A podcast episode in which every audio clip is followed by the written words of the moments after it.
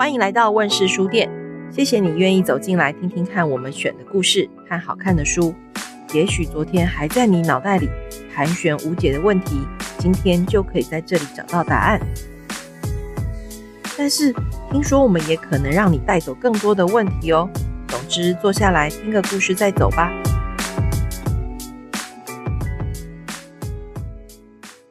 各位听众好。我们今天邀请到米奇巴克的选书人，也是艺术总监何香如，来跟大家聊一聊米奇巴克到底是怎么选书的呢？香如你好，啊，培宇好，各位朋友大家好，我是米奇巴克的何香如。香茹今天带来了非常多好看的书哦。那我们上次有聊到米奇巴克会跟大家分享幽默的、具有美感的，然后有思考跟讨论的。但其实我知道米奇巴克还有一整个系列书是让大家听了看了会有一点害怕的书。讲讲害怕，讲害怕，所以我们今天要来破解大家对于这个米奇巴克这系列选书的恐惧跟迷思，好不好？是，应该是说，呃，刚刚用害怕这两个字来形容，好像也没有什么错了啊。因为那是呃，应该说一开始的时候，很多人就说米奇巴克是儿童书里面的外星人哦，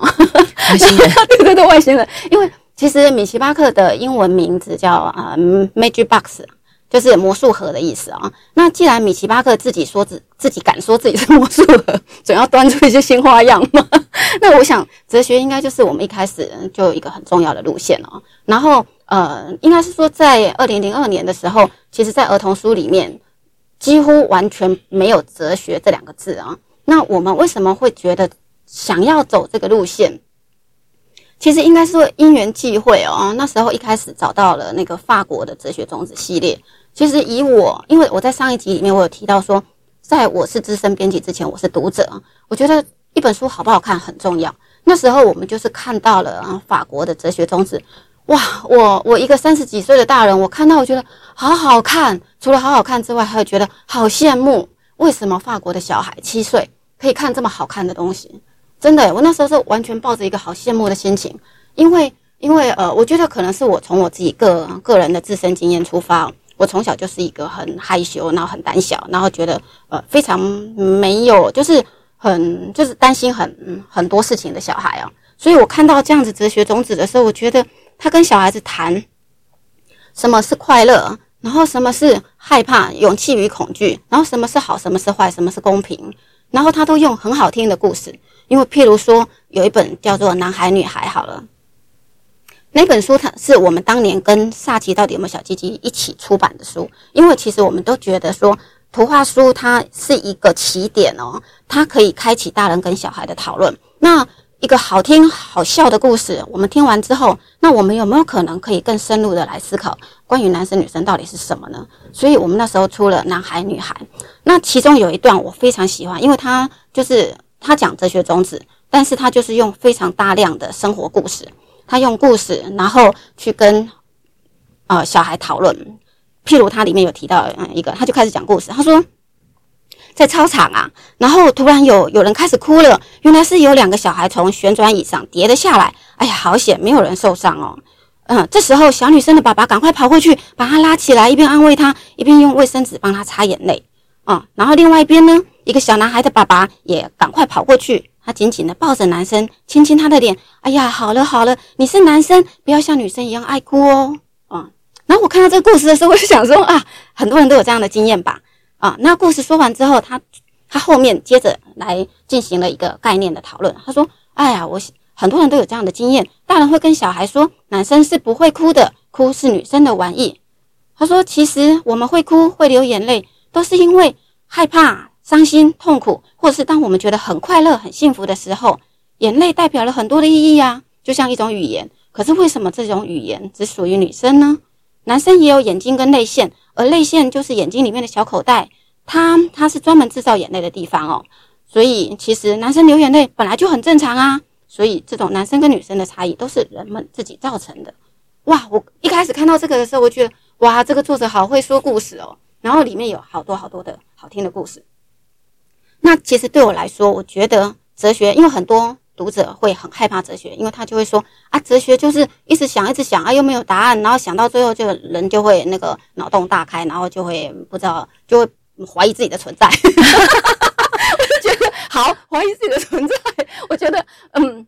对，怀疑自己的存在，这个听起来很严重了啊。那可是其实对我来讲，我觉得哲学不是没有答案哦，哲学是永远都在寻找更多新的可能。对我来讲，哲学真的就像在看雕像一样，你在美术馆看雕像，你一定会一直三百六十度绕着它看，然后想要呃蹲蹲下来，想要跳跳起来，想要去各个不同的角度去看看啊，到底到底它的全貌是什么？所以我们都觉得说。在呃，因为哲学种子这个也是呃，米奇巴克二零零二年成立的时候，我们第一年就出版的书哦。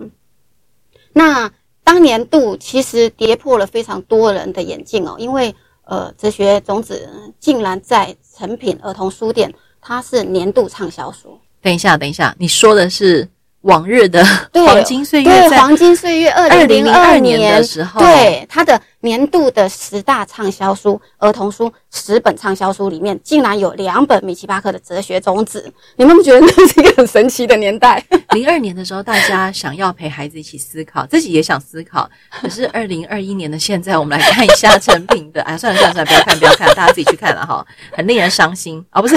我的意思就是说，大家好像不大给这样的机会。呃，在在这样的书本上，对，呃，不过当年度的畅销呢，我觉得真的非常非常的感谢诚品哦。为什么我要这么说？其实是你知道，一本书的畅销，除了它本身要够好，还有一个很重要，就是它会被看见。它被看见，因为那时候可能呃，哲学类的儿童书完全没有任何人做，然后呢，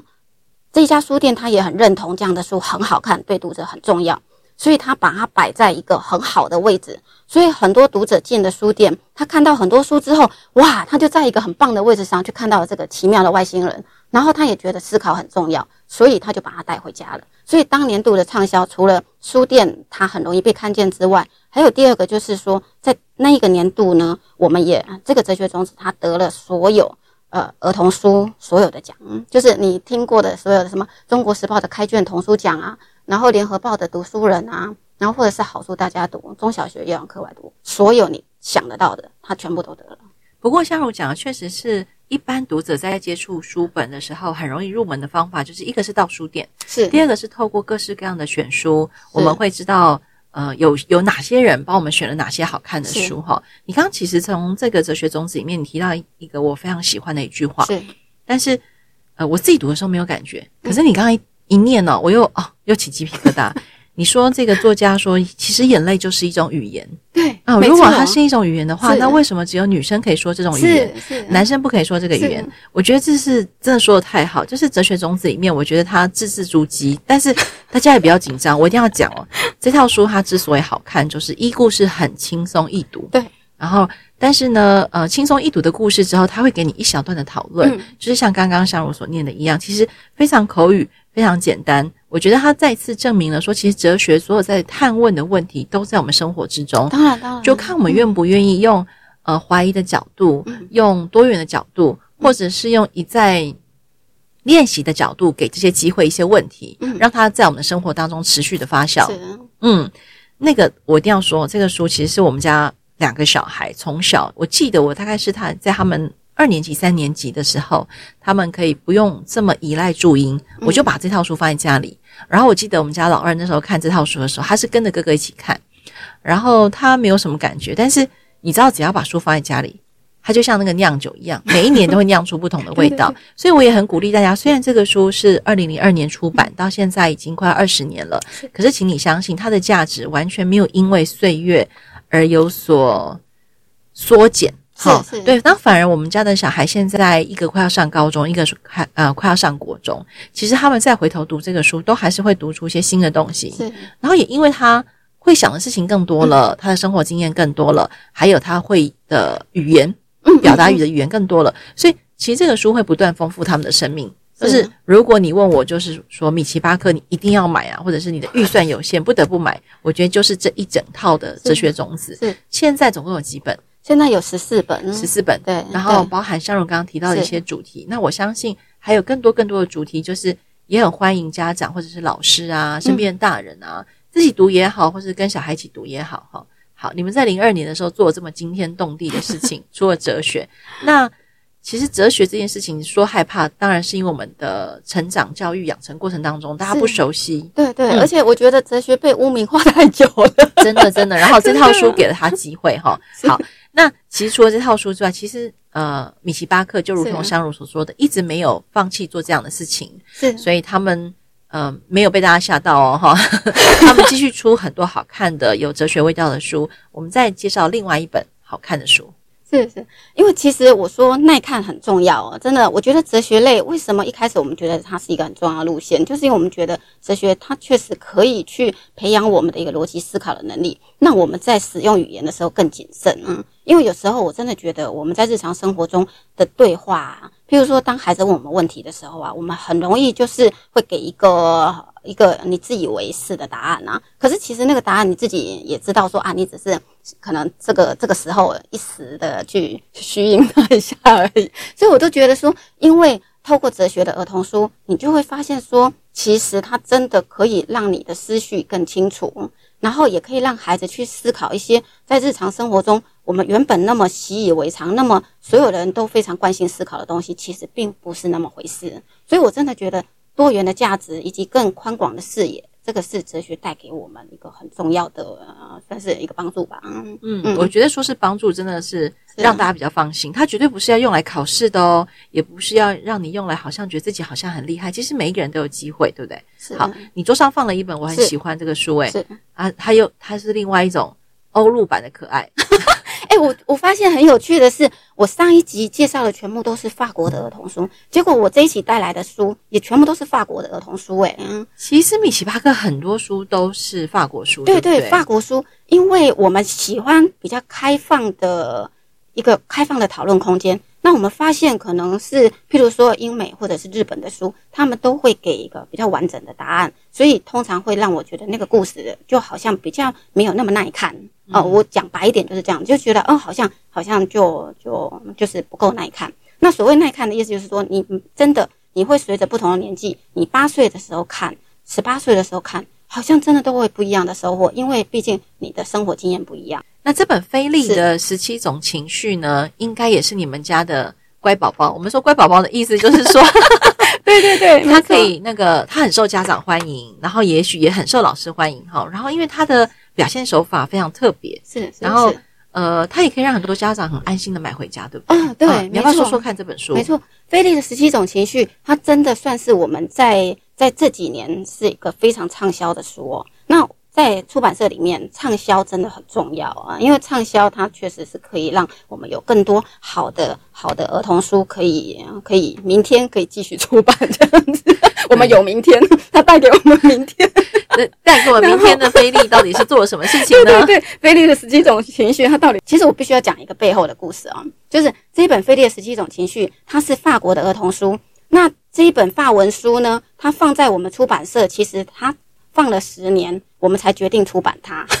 啊！真的吗？对我们，我这十年来，我一直对它很喜欢。等一下，这十年来都没有人把它带回家，对，都没有别的出版社想要签下它。对对啊、呃，应该是说，其实，在二零零二，应该是二零一零年以前呢，其实台湾的儿童书基本上还是以英美跟日本为主，然后整个欧洲的童书其实是很少进来台湾的。可是自从二零一零，因为网络的一个一个资讯的快速流通，所以国际版权也抢得很凶哦，所以这是这这十年来，呃，很多欧陆的绘本就在台湾就大量的出现了。所以其实，在二零一零年以前，应该是说法国的儿童书大概是米奇巴克啊、出版的最多了。好，那为什么我说我要把它放了十年？这么好的书，我为什么放了十年？对，而且它明明可以帮你赚钱的。可是你知道一本书赚不赚钱？这个在你出版之前，你是完全不可能知道的。也是啦，也是。可是刚刚那个不会写字的狮子，当然那个是我绝对知道啦。那其实是因为它的形式非常的特殊，因为情绪这个主题，它在台湾非常的热门。但是情绪其实一般来讲，我们通常都是一个故事专门处理一个情绪，所以我们很习惯就是用一个很完整的起承转合来处理生气、处理那个嫉妒、嗯，处理啊伤心难过之类的。可是像菲利的十七种情绪，它不是一个完整的绘本故事，它是你想想看，一本书它才四十页而已，可是他竟然要跟孩子谈十七种情绪。我很爱它，是因为我第一次看到十七种情绪的时候，我觉得哇，原来情绪有这么多哎、啊，你看我已经是一个三四十岁大人，我还是觉得对于这个十七种，我感到不可思议，感到很好奇。因为我们从小不是喜怒哀乐嘛，就是永远都喜怒哀乐，就像写文章要起承转合一样。对对对对对，起承转合很重要，因为我们很多的读者还是很习惯一定起承转合，一定要有一个主角啊，一定要有故事情节。那好，那菲力既然没有主角，没有故事情节，那他到底在做什么？其实你可以看一下他十七种情绪有什么。他有喜欢，然后他不想要刷牙，或者是今天的心情好好，他有生气。有很得意，有失望，有嫉妒，有害羞，有无聊。所以我一开始看到这些的时候，我觉得哇，好棒哦！等一下，等一下，这在一本书里面这么多，那现在听到现在大家赶快那个买下去就好划算，对不对？对对对，有妈妈跟我说这本书当然会畅销啊，这么划算，一本书谈十七种。好，那其实我很喜欢它，是因为我真的觉得它非常不落痕迹的把。它它不会像一般的儿童书，就是其实你会发现很多的情绪绘本，它都是在处理负面情绪，好像是哦，我们今天生生气了啊，我今天呃，就是可能可能要很伤心难过，需要治疗这样子。他们还是属于我讲白点，就是有点像贴膏药一样，我今天哪里酸痛，我贴哪里这样子。就是好像不去处理的话不行，就好像呃，台湾这几年其实流行的很多情绪教育也好，或者是就是你刚刚说的，好像不去处理会出事。这样。对对对，但这本书其实提供了一个不同的思维，是是没错。嗯，我觉得我们很很很容易关注到负面行为，嗯，但是我觉得这本书它完完全全就让你知道说，其实情绪这个东西，它当然有好有坏啊。所以当我们要去谈负面情绪的时候，我们也来谈一谈正面的吧。所以在这里面你会看到有开心、有幸福啊、有好放松，然后有好得意、有好爱撒娇的菲力。嗯，我看到的这边的时候，我觉得我好喜欢，就是。让孩子知道说，其实事情不是绝对的，一定是相对的啊。对，那我看到，其实这里面，譬如说，他当他在讲那个害羞无聊的时候，呃，很多很多家长他们就会觉得说，哎，他看到这本书才才会去关注到说，哦，原来小孩子很容易无聊。其实大人都知道，可是很容易就忘记，然后很容易就忽略。所以当他看到这一本书的时候，他才知道说，啊，我就在想说，为什么我的小孩子老是在那边就是。很欢呐、啊，然后要动不动就哭啊，我都在想说他到底是为什么老是那么那么难过？他一直以为说他哭就是因为他心情不好，他不懂他为什么心情不好。后来他看了这个菲力的十七种情绪，他他才知道说，哦，小孩子其实很容易，他有可能是因为真的好无聊，无聊到哭。对，我觉得很好笑，而且啊，我自己要说，其实。呃，我在第一次看这本书的时候，我有觉得它不大像米奇巴克会出的书。说实话，好，因为它看起来好像很有教育功能。可是我一定要说，你看完整本书之后啊，其实我自己有一个很深、很深、很深的感触。在我呃，应该是四十岁左右的时候看到他的时候，就是原来一个人的身上本来就可以承载着这么多正面的也好，负面的也好，或者是自己也搞不清楚是正面还是负面的情绪啊。心理的状态啊，生命的状态，因为其实，在我们从小到大的养成过程当中，其实不大有人跟我们谈一个一个一个完整的人，他各个面相。嗯嗯，就像你刚刚说的，看雕像，其实会有不同的面相。是，可是我觉得这本书，它让小孩，如果是你投射到自己，把自己投射到菲利的身上的话，你会更愿意爱自己。原来我有生命中有这么多的面向，我可以很放心的展现，我可以很放心的找人讨论，然后我也可以很放心的在。一些我状况不大好的时候，让别人知道。嗯，所以我觉得他虽然大家看似没有一个完整的故事，但其实我觉得背后包含了一个非常重要的逻辑，就是菲利其实是一个完整的人，而他的完整就在于他有这么多复杂的情绪，他有这么多复杂的心思。这样讲，我觉得这本书超厉害。对，其实我觉得他很厉害的是，他就是一个跨页，就是两个两个画面啊，就是就是左右两页，他就讲了一个情绪。譬如说，当他在讲害羞的时候，他前面要先讲一个情境故事，他用一个像四格的漫画的方式去讲什么情况会觉得害羞。譬如，他就说他爸爸、他妈妈跟那个在在路上遇到了朋友，结果呢，菲力跟妈妈在一起嘛，结果那个嗯。菲利因为看到陌生人，当然觉得很害羞啊。就可是那个妈妈的朋友呢，她同时也带着她的小女生、她的小女儿啊。然后他们两个都害羞，所以他们两个都躲在妈妈的背后。然后突然之间呢，两个妈妈都发现两个小孩很害羞的躲起来，所以两个妈妈就旋转身体，然后把两个小孩碰就是正面这样朝向。结果呢，菲利看到小女孩，他们两个又碰面了，他们忍不住就笑了起来。这样，所以呢，他用用这样来传达一个害羞的情境。所以这个情境故事说完了之后呢，然后他接下来旁边就讲说，菲利觉得有点害羞，他是什么情况会觉得害羞？譬如说在大人的面前，或者是去面包店要买面包的时候，或者是在公园里遇到不认识的小朋友的时候，他都会觉得很害羞。所以他前面讲情境故事，可是这边呢，他又去跟你讲说，嗯，让你去认识说，其实孩子他在什么样的情境之下，他也会觉得害羞。接下来他又用一个一个图像来，就是来表达这个。当菲利看起来好害羞的时候，他会有什么样的神情？譬如说，他的眼睛会往下看啊，他会脸红啊，然后他讲话会结结巴巴啊，他会躲在他的玩偶皮皮的后面，他的双脚会往内缩。所以你就可以看出，像这样的一本书，我真的觉得它就是一个对于呃可能大概四五岁的孩子来讲，你这样子跟他去，譬如说每天念个两页，或者是让小朋友像点点歌一样，我今天想要听害羞，或者是我今天想要听无聊，或者是我今天想要听幸福。你们就可以来促进一个亲子的对话，因为我一直觉得，呃，米奇巴克出版哲学类的书，我觉得我们很重视的一个价值，就是在于说，我们觉得，呃，当孩子四五岁的时候，其实童书真的是给大人看的啊，就是这个大人他看了这样的书之后，他会更理解、更认识你的孩子，然后透过认识、理解你的孩子的时候，你可以用绘本，然后跟着他一起共读。然后跟着他共读的时候，嗯，你你会发现那个孩子，当你们在共读的时候，你们的那个那个你们之间彼此一定是非常融洽，而且是很温暖、很温馨的。我相信所有的孩子都喜欢大人在为他说故事的时候，那个抱在怀里的感觉。所以我们觉得亲子对话很重要。